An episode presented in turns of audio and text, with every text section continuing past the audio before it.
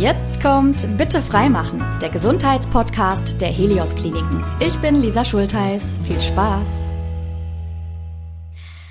Wenn unser Herz aus dem Takt kommt, dann brauchen wir jemanden, der uns wieder in den richtigen Rhythmus hilft. Und damit willkommen zu unserer heutigen Folge. Schön, dass ihr einschaltet. Ein plötzliches Stolpern in der Brust oder Herzrasen, das sind zum Beispiel so typische Symptome, die bei Herzrhythmusstörungen auftreten. Und allein in Deutschland leiden 1,6 Millionen Menschen am Vorhofflimmern. Ja, was genau das ist und wie wir Hilfe bekommen, darüber möchte ich jetzt sprechen mit Professor Dr. René Andrier, Chefarzt für Kardiologie, Rhythmologie und Elektrophysiologie am Helios Klinikum Bonn-Rhein-Sieg. Hallo. Hallo. Schön, dass Sie da sind. Vielen Dank. Bevor wir richtig ins Thema einsteigen, würde ich gerne von Ihnen mal wissen, wann wird Ihnen denn so richtig warm ums Herz? ähm, da gibt's natürlich ja, verschiedene Situationen, vor allem, ich sag mal, im Privatbereich, ähm, mit der Familie, mit meinem Sohn. Ähm, da gibt es halt Momente, wo es einem warm ums Herz wird, aber auch ab und zu mal bei der Arbeit.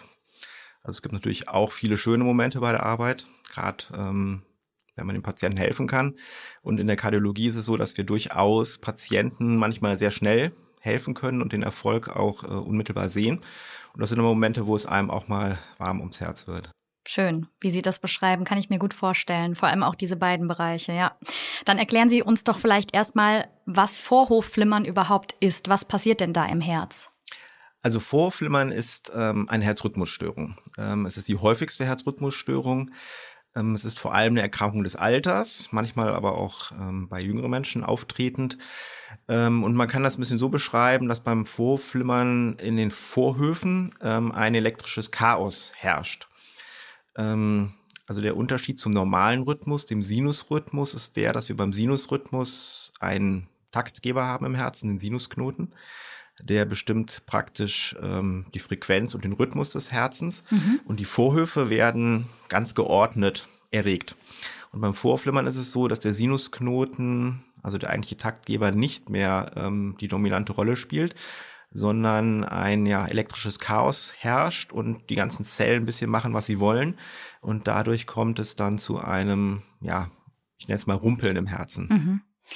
Jetzt gibt es ja generell Symptome, die sind ziemlich eindeutig. Da weiß ich direkt, okay, das ist das, was ich habe. Ähm, ich kann mir vorstellen, wenn das Herz immer mal wieder aus dem Takt gerät, dann spüre ich das vielleicht nicht immer so konkret oder bemerke auch nicht, dass mit mir da was nicht stimmt. Was sind denn so die ersten Anzeichen? Also es ist sehr verschieden beim Vorflimmern. Es gibt in der Tat Menschen, die Vorflimmern haben und das gar nicht merken. Ähm, dann schreibt man mal ein EKG und dann sieht man, dass, dass da Vorflimmern vorliegt und der Patient merkt eigentlich nichts. Ähm, häufiger ist es aber schon so, dass die Patienten ein, ich sag mal, Herzstolpern und Herzrasen spüren. Das Herzrasen, also das heißt ein, ein beschleunigter Puls vorliegt und der sich dann vor allem typischerweise beim Vorflimmern als sehr unregelmäßig darstellt.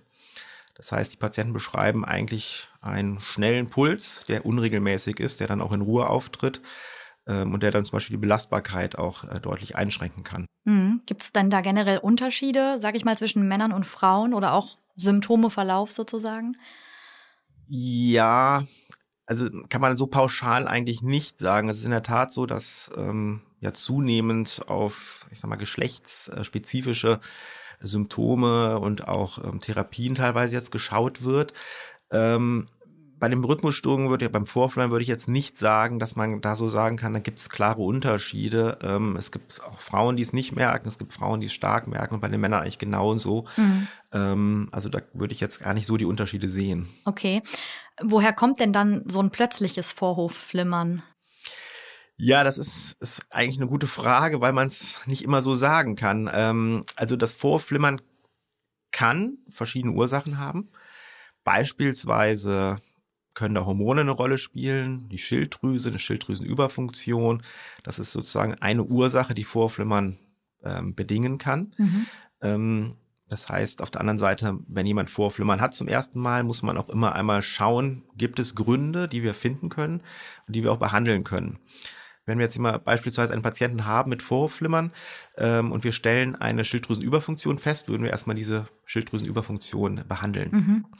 Ansonsten gibt es teilweise keine klaren Auslöser für das Vorflimmern. Es gibt viele Faktoren, die äh, das Vorflimmern bedingen können.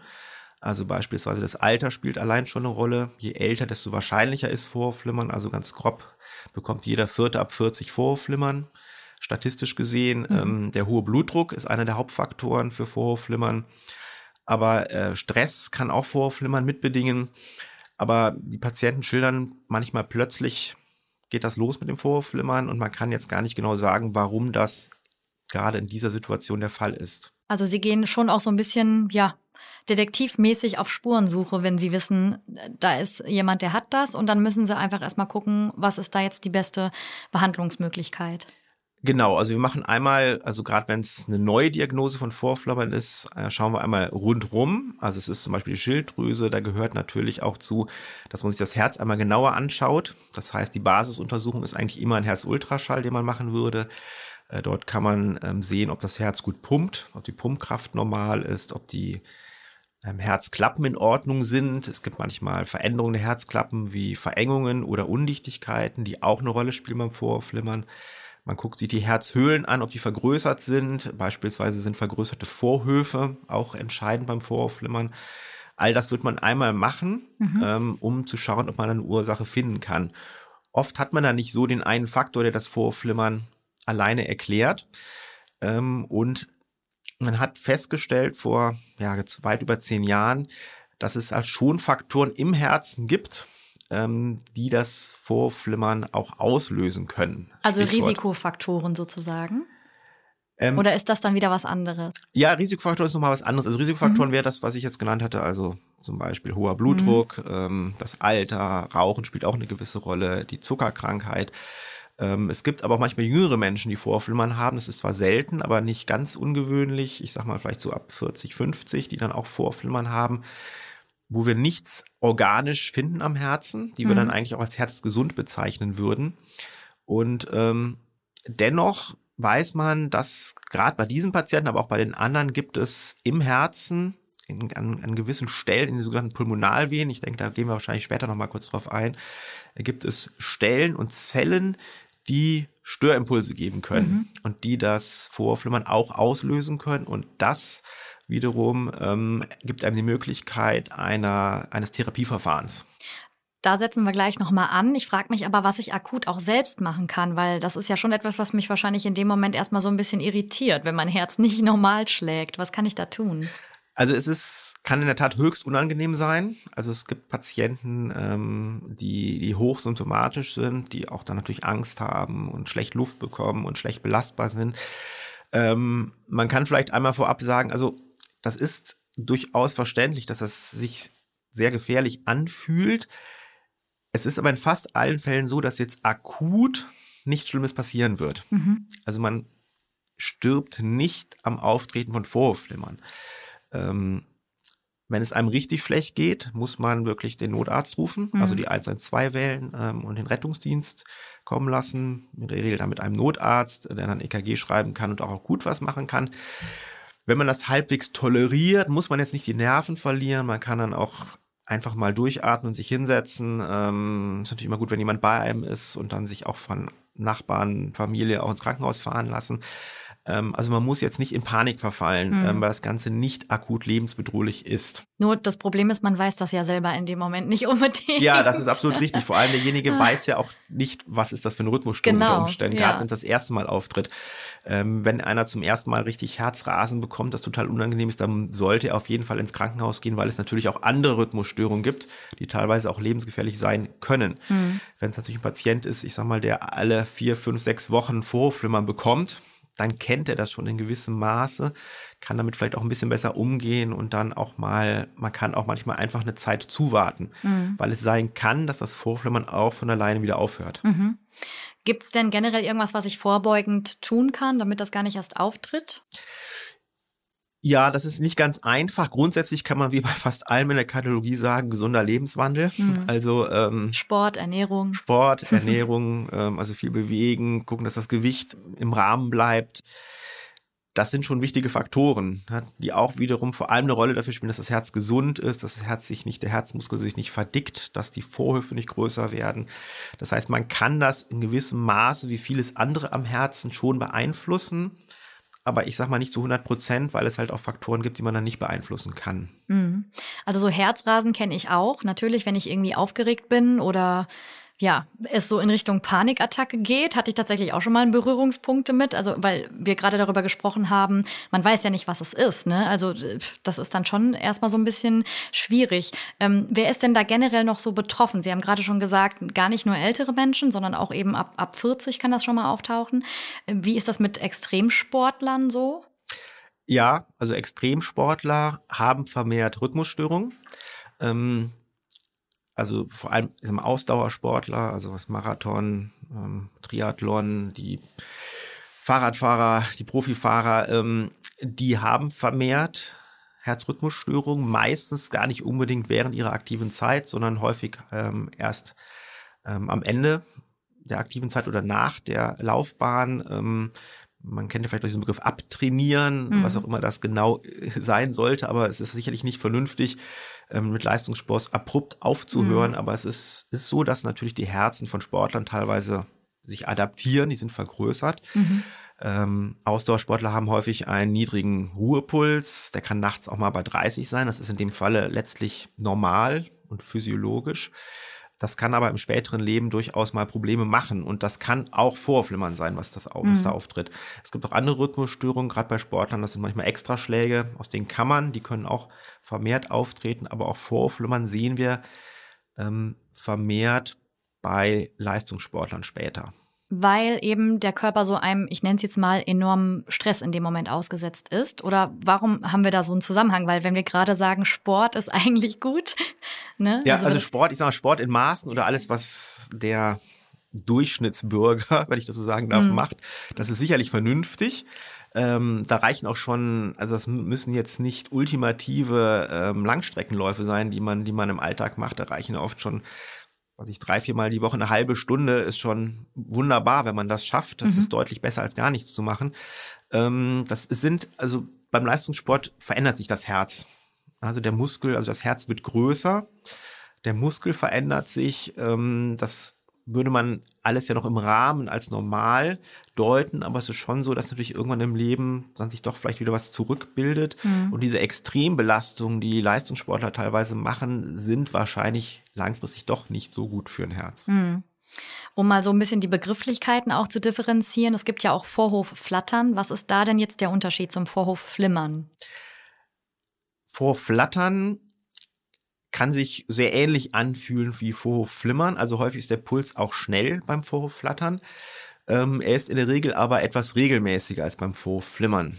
Also beim Vorhofflimmern ist es so, dass praktisch der Abstand von Schlag zu Schlag beim Herzen sich verändert, was dann einen sehr unruhigen Puls macht. Beim Vorflattern ist es häufig so, dass er sich schon sehr regelmäßig anfühlt. Mhm. Ähm, und beim Vorflattern kann es in der Tat manchmal sogar noch schneller der Puls sein als beim Vorflimmern. Also beim Vorflattern kann man mal einen Puls von über 200 erreichen, was man beim Vorflimmern meistens ähm, nicht der Fall ist. Mhm. Deswegen ist für uns das Wichtigste für den Kardiologen ist, wenn es um Rhythmusstörungen geht, ähm, eine Rhythmusstörung im EKG aufzufangen. Weil solange wir das nicht sehen, bleibt es immer eine Spekulation. Mhm. Und das heißt, wir müssen immer probieren, ähm, ein EKG von dieser Rhythmusstörung zu bekommen, damit wir auch dann die entsprechende Therapie machen können. Und die ist dann aber auch immer eindeutig sozusagen. Also Sie können die immer interpretieren. Würden wir gerne. Es gibt sicherlich auch welche, die sagen, ja, aber ähm, ich sag mal, je genauer sich man mit Rhythmusstörungen auskennt, desto mehr weiß man auch, dass das auch im EKG nicht immer 100% klar ist. Mhm. Ähm, ein Vorflimmern lässt sich eigentlich ziemlich eindeutig ähm, diagnostizieren im EKG. Mhm. Beim Vorflattern ist es meistens auch eindeutig, äh, kann manchmal schwierig sein, weil es auch andere, es gibt natürlich noch andere Formen von Rhythmusstörungen, die dann auch mal ähnlich aussehen können. Aber man kann sich schon immer relativ festlegen, ähm, was für eine Rhythmusstörung vorliegt. Und vor allem kann man eigentlich fast immer sagen, ist das eine Rhythmusstörung aus dem Vorhof oder aus der Kammer? Mhm. Weil wenn es aus der Kammer kommt, ist es eigentlich immer noch mal äh, als gefährlicher anzusehen. Okay. Woher wissen denn PatientInnen denn, wo sie jetzt die beste Hilfe bekommen? Also man kann ja auch einfach in eine Praxis gehen. Da gibt es ja genauso Diagnostik als jetzt im Krankenhaus. Ja, grundsätzlich ähm, würde ich sagen, dass man bei jedem, also Rhythmusstörungen sollten, glaube ich, schon vom Kardiologen abgeklärt werden. Abgeklärt werden. Mhm. Ähm, Das heißt, das muss nicht immer im Krankenhaus sein. Man kann auch zu niedergelassenen Kardiologen natürlich gehen. Ähm, es gibt im Bereich der Rhythmusstörung halt schon Spezialisierungen. Ähm, Gerade wenn es um die Behandlung, die Therapie dann von Rhythmusstörungen geht, auch mit Katheterverfahren. Mhm. Ähm, deswegen ist es häufig so, dass dann auch die niedergelassenen Kollegen, wenn es halt spezieller wird, dann auch mhm. Kontakt aufnehmen im Krankenhaus oder mit spezialisierten Abteilungen dann sprechen. Und dann empfehlend dahin schicken sozusagen. Ja. Ne? Mhm. Wenn ich jetzt weiß, ich muss mich in Behandlung begeben, was genau kommt da auf mich zu? Was sind so die Therapiemöglichkeiten? Also das hängt halt von der Rhythmusstörung ab. Wenn wir jetzt mal beim Vorflimmern bleiben, ähm, also der erste Schritt ist die Diagnosestellung mittels EKG, wenn das erfolgt ist ist der zweite Schritt, der entscheidende Schritt beim Vorflimmern eigentlich das Abklären des Risikos für einen Schlaganfall. Das liegt vielleicht erstmal nicht so auf der Hand, äh, warum jetzt Vorflimmern ähm, und Schlaganfall einen Zusammenhang haben, aber das Hauptrisiko beim Vorflimmern ist der Schlaganfall. Und ähm, das ist letztlich individuell vom Patienten abhängig. Das heißt, man muss immer sich den einzelnen Patienten anschauen es gibt da gewisse Risikofaktoren, die man dann abklärt, ob die vorliegen oder nicht. Mhm. Und in Abhängigkeit dessen würde man dann eine Blutverdünnung einleiten. Mhm. Das heißt, beim Vorflimmern ist es so, ich hatte es eingangs ja schon mal gesagt, dass wir so ein elektrisches Chaos in den Vorhöfen haben. Und das führt dazu, dass diese Vorhöfe sich nicht mehr richtig zusammenziehen, was sie normalerweise tun. Und ähm, die Folge davon ist, dass sich Blutgerinnsel bilden können, vor allem im linken Vorhof. Und ähm, von so einem Blutgerinnsel kann ein Teil sich lösen und wegschwimmen und kann dann zum Beispiel ins Gehirn abbiegen ähm, und dann würde das zu einem Schlaganfall führen. Deswegen ist das A und O beim Vorflimmern zu klären, ob ein Patient eine Blutverdünnung braucht. Ist das das Gleiche, was bei einer Embolie passiert oder ist das nochmal ein Unterschied? Also das ist, letztlich ist das eine Embolie. Ach so, das nennt sich dann auch so. Okay. Genau, das ist, mhm. nennt man in der Tat eine Embolie. Es ist jetzt, man kennt den Begriff vielleicht eher von den Beinvenen-Thrombosen. Genau, daher, da, da, bin ich gerade drauf gekommen, aber ich wusste nicht, dass man das so nennt. Sozusagen. Genau, also ja. die Thrombosen im Bein, das ist ja ja auch nicht so selten. Ähm, die bilden sich allerdings in den Beinvenen mhm. typischerweise. Und wenn da was wegschwimmt, dann haben wir eine Embolie. Mhm. Wenn die in die Lunge geht, dann haben wir die Lungenembolie. Jetzt übertragen haben wir es jetzt quasi den Thrombus, das Gerinnsel im linken Vorhof und wenn der wegschwimmt, haben wir eine Embolie mhm. und wenn diese Embolie ins Gehirn geht, dann haben wir einen Schlaganfall. Mhm, okay, verstehe. Jetzt haben Sie ja am Standort Bonn äh, noch relativ neu sogar das Herzkatheterlabor. Was ermöglicht das denn alles so? Also grundsätzlich ähm, kann man im Herzkatheterlabor verschiedene Untersuchungsmethoden durchführen. Ähm, der, ich sag mal, der Standard und das, was am häufigsten durchgeführt in Herzkatheterlaboren wird, ist, äh, ist die klassische Herzkatheteruntersuchung oder die Koronarangiographie, also die ähm, Diagnostik und Behandlung der Herzkranzgefäße. Das heißt, man kann mit Kontrastmittel unter Röntgendurchleuchtung sehen, ob eine Durchblutungsstörung am Herzen vorliegt und kann diese dann auch gezielt mit einem Ballon und einem Stent, das haben wahrscheinlich ja schon einige Hörerinnen und Hörer äh, schon mal früher gehört, ähm, so eine Engstelle behandeln. Mhm. Also das ist eine Form, das ist die häufigste Form der Katheterbehandlung, die in so einem Herzkatheterlabor stattfindet. Mhm. Dann gibt es sozusagen einen zweiten Part, den man da auch machen kann. Das ist die Implantation von Herzschrittmachern und Defibrillatoren. Das sind spezialisierte Schrittmacher, die auch Kammerrhythmusstörungen behandeln können. Das kann man grundsätzlich in OPs machen. Das kann man aber auch in Herzkatheterlaboren durchführen. Und ein dritter Teil ist die Behandlung und ähm, Verödung, Ablation von Herzrhythmusstörungen. Das heißt, man kann mit einem Katheter verschiedene Herzrhythmusstörungen ähm, behandeln. Und dann gibt es quasi noch einen vierten Baustein äh, mittlerweile. Äh, das ist eigentlich der neueste Bereich. Man kann auch Herzklappen im Herzkatheter behandeln. Mhm. Sind das alles Operationen, die Sie jetzt gerade genannt haben? Also braucht man immer eine Vollnarkose oder gibt es da auch äh, Sachen, die örtlich sozusagen mal eben so gemacht werden können? Also als Operation würden wir eigentlich nur die Herzschrittmacher OPs und Defibrillator-OPs bezeichnen. Mhm. Das ist der einzige Part, der eine echte Operation, also eine kleine Operation, aber es ist eine Operation darstellt, weil man auch einen Schnitt macht. Ähm, aber auch das macht man in lokaler Betäubung. Das heißt, ähm, da ist keine Vollnarkose für notwendig. Man kann das mit lokaler Betäubung und ein bisschen was zum Schlafmittel äh, dabei, kann man das durchführen. Ähm, alle anderen Untersuchungen, die ich erwähnt hatte, sind keine Operationen, sondern das sind eigentlich Katheterverfahren, wo man vereinfacht gesagt ein Gefäß punktiert, mhm. sei es in der Leiste oder am Handgelenk und dann mit über diesen Zugang mit Kathetern dann zum Herzen vorgeht. Da sind die Patienten in der Regel wach. Eine Ausnahme sind die Ablationen, die Verödungstherapien von Herzrhythmusstörungen. Da schlafen die Patienten meistens bei, ähm, aber auch hier ist keine Vollnarkose notwendig. Das ist eine gute Überleitung, weil da wollte ich jetzt drauf zu sprechen kommen. Aktuelle Studien belegen ja, dass die sogenannte Katheterablation auf lange Sicht besser hilft, wenn äh, ja, Patientinnen das machen im Gegenzug zu Medikamenten. Was passiert denn bei dieser Ablation und in welchem Fall empfehlen Sie die? Also es gibt für praktisch für jede Herzrhythmusstörung gibt es eine Ablationsmethode. Ähm, wenn wir mal wieder beim Vorhofflimmern als Schwerpunkt bleiben, ähm, man würde jetzt nicht jeden Patienten einer Ablation zuführen. Also vor allem behandeln wir Patienten im Katheter, die Symptome haben, also die Beschwerden haben. Mhm. Patienten, die das Vorhofflimmern haben und überhaupt nicht beeinträchtigt sind, würde man eher zurückhaltend mit so einem Katheterverfahren behandeln, wobei es da auch mittlerweile Hinweise gibt, dass vielleicht auch Patienten, die keine Symptome haben, profitieren langfristig. Mhm. Also auch was die Prognose angeht. Das heißt, wenn man einen 45-jährigen Patienten hat, der Vorflimmern hat und sagen wir keine bis wenig Symptome hat, kann man auch diesem Patienten der Behandlung zuführen, aber die Domäne äh, sind die Patienten mit Symptomen, also mit Beschwerden. Mhm.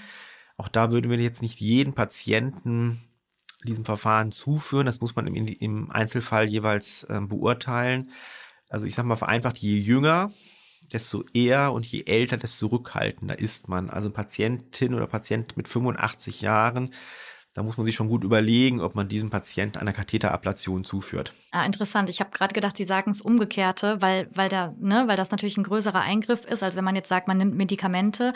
Aber klar, wie Sie es schon sagen, es belastet natürlich den Körper auch mehr, ne? Genau, also die Medikamente sind ja dann die Alternative bei den Patienten mit Beschwerden ähm, und dann ist es natürlich so, dass der jüngere Patient ähm, sein Leben lang diese Medikamente nehmen muss. Mhm. Also das Vorflimmern verschwindet in der Regel nicht. Es wird eher häufiger und hartnäckiger. Ähm, das heißt, man braucht dann eine Therapie und ähm, auch die Medikamente, da gibt es auch verschiedene, ähm, haben, haben teilweise auch gravierende Nebenwirkungen, gerade wenn man sie langfristig einnimmt. Mhm. Ähm, und deswegen würde man gerade bei jungen Patienten frühzeitig zu dem Ablationsverfahren dann greifen. Ich habe mir mal angesehen, wie so eine Katheter, ja, oder wie so ein Katheter über die Leiste ins Herz geschoben wird. Das fand ich auf jeden Fall sehr spannend mit so einer elektronischen Landkarte in 3D. Ähm, was passiert denn da so? Also wie gefährlich ist das? Weil es ist ja schon am schlagenden Herzen ein Eingriff.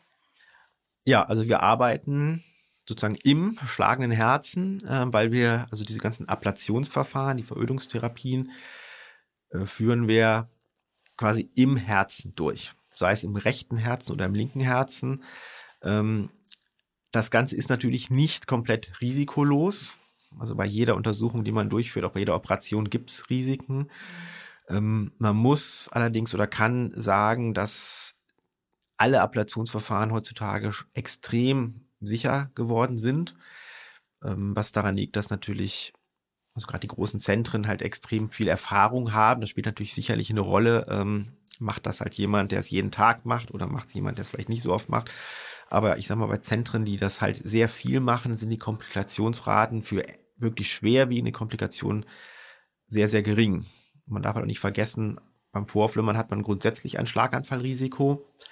Ähm, das wird jetzt durch die Ablation nicht zwingenderweise reduziert, aber ähm, auch wenn man eine sogenannte Elektroschock, so eine Kardioversion durchführt beim Vorflimmern, was ja auch relativ häufig gemacht wird bei Patienten, die Vorflimmern haben, was nicht verschwindet. Mhm. Auch dabei hat man ein Schlaganfallrisiko und das ist nicht, nicht niedriger als bei, bei einer Katheterablation. Äh, das heißt, es, ja, es gibt Risiken, das muss man den Patienten auch ganz klar offen immer sagen, mhm. ähm, aber die ernsthaften Komplikationen sind zum Glück heute sehr, sehr gering geworden. Haben Sie da trotzdem noch mal mehr Respekt vor, eben weil Sie an unserem Zentrum arbeiten sozusagen? Oder kann man da keinen Vergleich ziehen, weil natürlich alle Eingriffe irgendwie gewisse Risiken birken, oder? Nee, ich finde schon, also also ich habe jetzt noch kein, keine Bauch-OP durchgeführt, weil ich kein Chirurg bin, also kein Bauchchirurg. Mhm. Ähm, man muss, also man hat Respekt davor. Es ist natürlich wie alles, was man oft macht. Man hat Routinen. Ähm, aber man darf gerade beim Herzen ähm, diesen, diesen Respekt nie verlieren, mhm. weil ähm, das Herz ist halt, ist halt der Motor.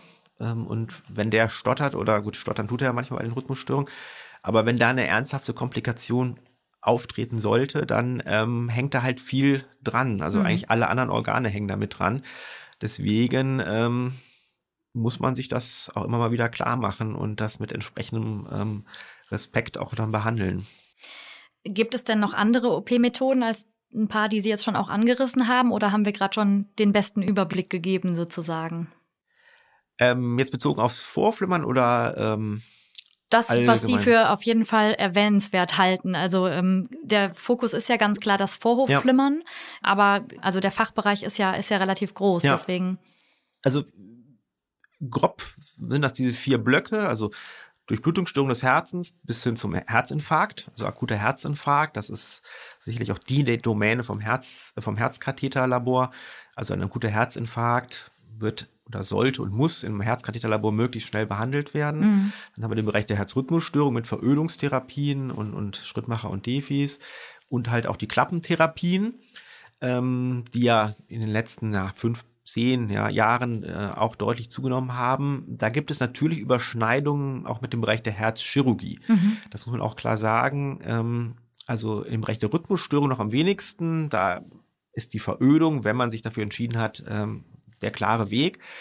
Ähm, bei den Klappentherapien gibt es auch Patienten, die noch einer, ich sag mal, klassischen Herz-OP zugeführt werden sollten. Mhm. Deswegen werden Patienten also mit Klappenproblem eigentlich immer im Herzteam besprochen, also Kardiologe und Herzchirurg und dann wird gemeinsam entschieden, was für diesen Patienten das Beste, das Beste ist. ist. Mhm. Dann sprechen wir mal vielleicht über die Folgen. Denn wenn Vorhofflimmern unbehandelt bleibt, kann das ja schon gefährlich werden. Unter anderem hatten wir vorhin schon angesprochen, äh, steigt das Risiko für einen Schlaganfall. Wie genau führt das denn dazu? Der Schlaganfall ähm, entsteht dadurch, dass sich das Gerinnsel oder ein Teil des Gerinnsels im Herzen loslöst und dann wegschwimmt und dann mhm. zum Beispiel im Gehirn landen kann. Das muss nicht nur das Gehirn sein, also es kann auch im Arm oder auch im Bauchorgan mal landen, ähm, was auch nicht gut ist. Und aus diesem Grunde muss man halt, wenn man bei einem Patienten die Diagnose vor Flimmern gestellt hat, entscheiden, ob dieser Patient ähm, eine Blutverdünnung braucht. Mhm. Da gibt es einen Score, ähm, heißt Schätz-Was-Score, das muss sich jetzt kein Mensch merken, aber der Arzt, der behandelnde Arzt sollte das wissen, das mhm. weiß eigentlich auch jeder Arzt und auch vor allem Kardiologe und entscheidet dann, ob der Patient eine Blutverdünnung braucht. Mhm. Und die sollte er dann auch nehmen.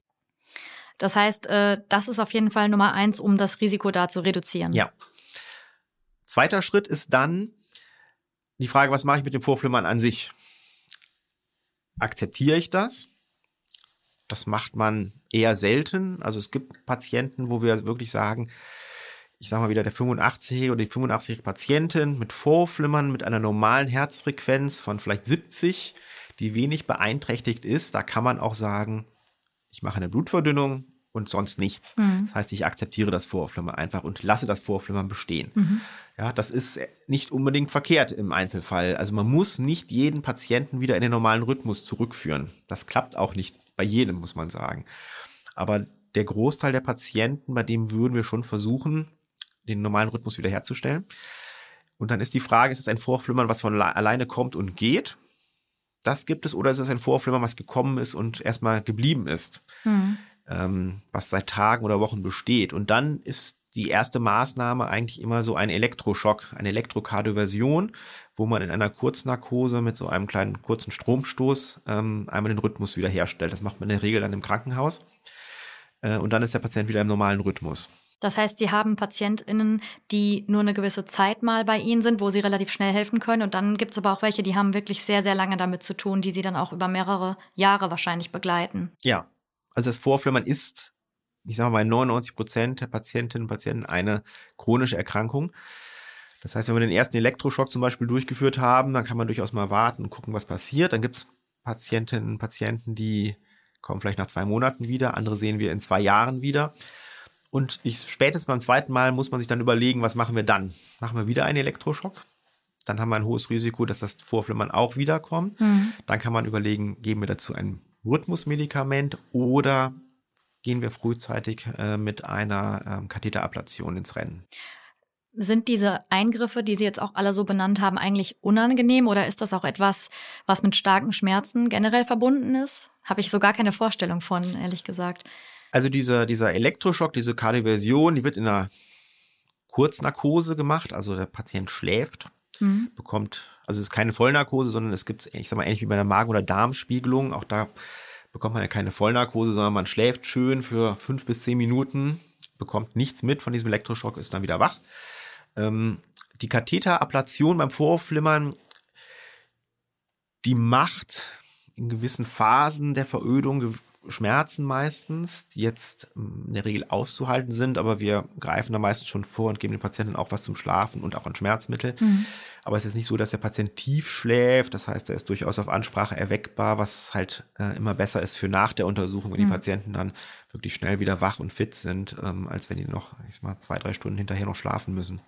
Was würden Sie denn sagen, hat sich in den vergangenen Jahren so geändert? Also ähm nicht nur die Technik hat sich ja weiterentwickelt, sondern eben das äh, Labor, was wir auch genannt haben und auch Medikamente wahrscheinlich, oder? Was, was hat sich da getan, sag ich mal? Also medikamententechnisch hat sich nicht viel getan, ähm, also was jetzt diese Rhythmusmedikamente angeht, mhm. konkret. Ähm, da sind wir immer noch bei Medikamenten, die teilweise 20, 30 Jahre und älter sind. Mhm. Ähm, es gab mal, also es, da gibt es wenig Neuentwicklungen.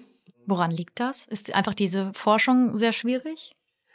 Ja, also die, die Medikamentenforschung ist ja nicht, also ist einerseits nicht ganz billig mhm. ähm, und es ist aber auch wirklich schwierig, ähm, gerade auf dem Bereich der Rhythmusmedikamente neue Medikamente zu finden, die halt wirklich sehr effektiv sind und wenig Nebenwirkungen machen. Das und wie stehen Sie ganz persönlich zu Blutverdünnern? Also gibt es da nochmal bessere Alternativen oder? Da hat sich in der Tat was getan, äh, die letzten ja, zehn Jahre sind es jetzt auch. Ähm, es gab früher das Makuma, was vielleicht viele schon mal gehört haben oder mhm. aus der Familie, aus dem Bekanntenkreis kennen. Das war das einzige Medikament, was es lange Zeit gab zur Blutverdünnung beim Vorflimmern unter anderem auch. Und diejenigen, die es nehmen oder genommen haben, wissen, also man muss regelmäßig Blutabnahmen machen, ähm, man muss den Quick- oder INR-Wert bestimmen dann ist dieser Zielbereich, den man da erreicht, oft nicht erreicht. Das heißt, wenn, wenn man einen Patienten sieht, der Makuman nimmt, dann ist er ein Drittel der Zeit nicht in dem Zielbereich, den er eigentlich haben sollte. Das heißt, entweder hat er ein hohes Blutungsrisiko oder er ist nicht vom Schlaganfall geschützt. Mhm. Und da ähm, gab es dann vier Substanzen, vier Neurosubstanzen und die haben wirklich äh, da unsere Welt extrem geändert. Das heißt, wir würden jedem Patient der keine Kontraindikation hat für die Blutverdünnung, einen dieser neuen Substanzen geben, NOAX abgekürzt, mhm. ähm, weil die deutlich einfacher zu handeln sind. Man muss keine Blutabnahmen machen. Ähm, das Blutungsrisiko ist geringer als äh, beim Makomar früher. Das heißt, ähm, da, da hat sich die Welt im positiven Sinne stark verändert. Okay, also das ist das Mittel der Wahl sozusagen. Ja. Was hat das alles denn für einen Einfluss auf meine Lebenserwartung? Ja, das ist eine sehr gute Frage. Ähm, also nicht alle Rhythmusstörungen beeinflussen die ähm, Lebenserwartung. Es gibt also so gutartige Rhythmusstörungen, die haben wir jetzt gar nicht so angesprochen. Also es gibt mehr oder weniger angeborene Rhythmusstörungen auch aus den Vorkammern.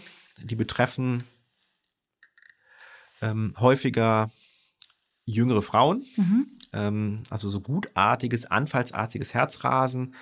Ähm, also Frauen zwischen 20 und 40 häufig, kann auch mal früher oder später auftreten wenn man sowas hat, dann ist die Lebenserwartung ähm, nicht beeinträchtigt. Mhm. Ähm, das kann sehr symptomatisch und störend sein. Das kann man auch extrem gut mit dem Katheter behandeln. Das heißt, wenn man das verödet, das ist jetzt eine andere Verödung als beim Vorflimmern, dann hat man eine Erfolgswahrscheinlichkeit von fast 100 Prozent akut, dass das nicht mehr auftritt. Mhm. Beim Vorflimmern ist es in der Tat so, dass es Hinweise gibt, dass Vorflimmern die Prognose beeinträchtigt. Also wenn man Vorflimmern hat, ist das schlechter, als wenn man kein Vorflimmern hat. Das Wichtigste ist nochmal die Blutverdünnung. Damit kann man das wahrscheinlich wieder in einer gewissen Art und Weise einfangen, aber trotzdem scheint das Vorflimmern insgesamt prognostisch nicht so günstig zu sein. Mhm. Um äh, am Ende jetzt nochmal so ein bisschen auch vielleicht in Ihren Alltag zu blicken, äh, was würden Sie sagen, sind so die Momente, ja, für die Sie dankbar sind, also wenn Sie gut aus der Klinik gehen? Also das sind die Momente, ähm, also das Schöne an der Kardiologie ist und gerade an der invasiven Kardiologie im Herzkatheter ist, dass wir oft ähm, Erfolge sehr schnell sehen. Also der Chirurg entfernt einen Blinddarm. Mhm. Gut, dann macht er den Bauch wieder zu und ähm, ist für den Chirurgen wahrscheinlich auch schön, aber ähm, der hat vielleicht nicht so den Aha-Moment. Ähm, wenn wir einen Patienten zum Beispiel im Herzinfarkt behandeln und wir sehen, das Gefäß ist zu mhm. und am Ende ist das Gefäß wieder auf, dann sehen wir das, das sieht der Patient, dann ist das, ähm, ist das relativ schön und auch immer wieder ein schöner Moment, wenn man das sieht oder wenn wir eine Rhythmusstörung haben. Ähm, und der Patient liegt im Herzkatheter mit einer laufenden Rhythmusstörung und wir behandeln die durch die Katheterverödung und ähm, dann bricht diese Rhythmusstörung ab in dem Moment, wo man da äh, verödet und man an der richtigen Stelle ist und dann macht das auch, ich weiß nicht, nach tausend Untersuchungen auch nochmal, gibt das einem Glücksgefühl. Also wenn sie vor allen Dingen anderen Menschen ja auch wieder mehr Lebensqualität geben können. Ja. Ne? Und wenn die Patienten auch sagen, irgendwann hinterher, okay, die Rhythmusstörung ist nicht mehr aufgetreten, ich kann jetzt ein doch anderes Leben führen, dann ist das, ähm, ist das natürlich schön, wenn man das hört. Hm. Dann bedanke ich mich ganz herzlich bei Ihnen für dieses tolle Gespräch. Professor Dr. René Andrier, Chefarzt und Experte für Herzkrankheiten am Helios Klinikum Bonn-Rhein-Sieg. Ja, vielen Dank für die Einladung. Ich habe auf jeden Fall viel mitgenommen heute. Ich hoffe, ihr auch. Vielen Dank auch äh, an euch fürs Dabeisein. Wenn ihr noch mehr wissen möchtet, dann schreibt uns ganz einfach über unsere Klinikseite, über Facebook oder Instagram. Hier beantworten wir auch sehr gern noch eure Fragen. Ja, schaltet auch gern wieder zu unserer nächsten Folge ein. Dann sprechen wir nämlich über Zukunft oder Science Fiction. Wir wollen wissen, wie uns Roboter im OP unterstützen. Bleibt gesund und bis ganz bald. Das war Bitte freimachen, der Gesundheitspodcast der Helios Kliniken.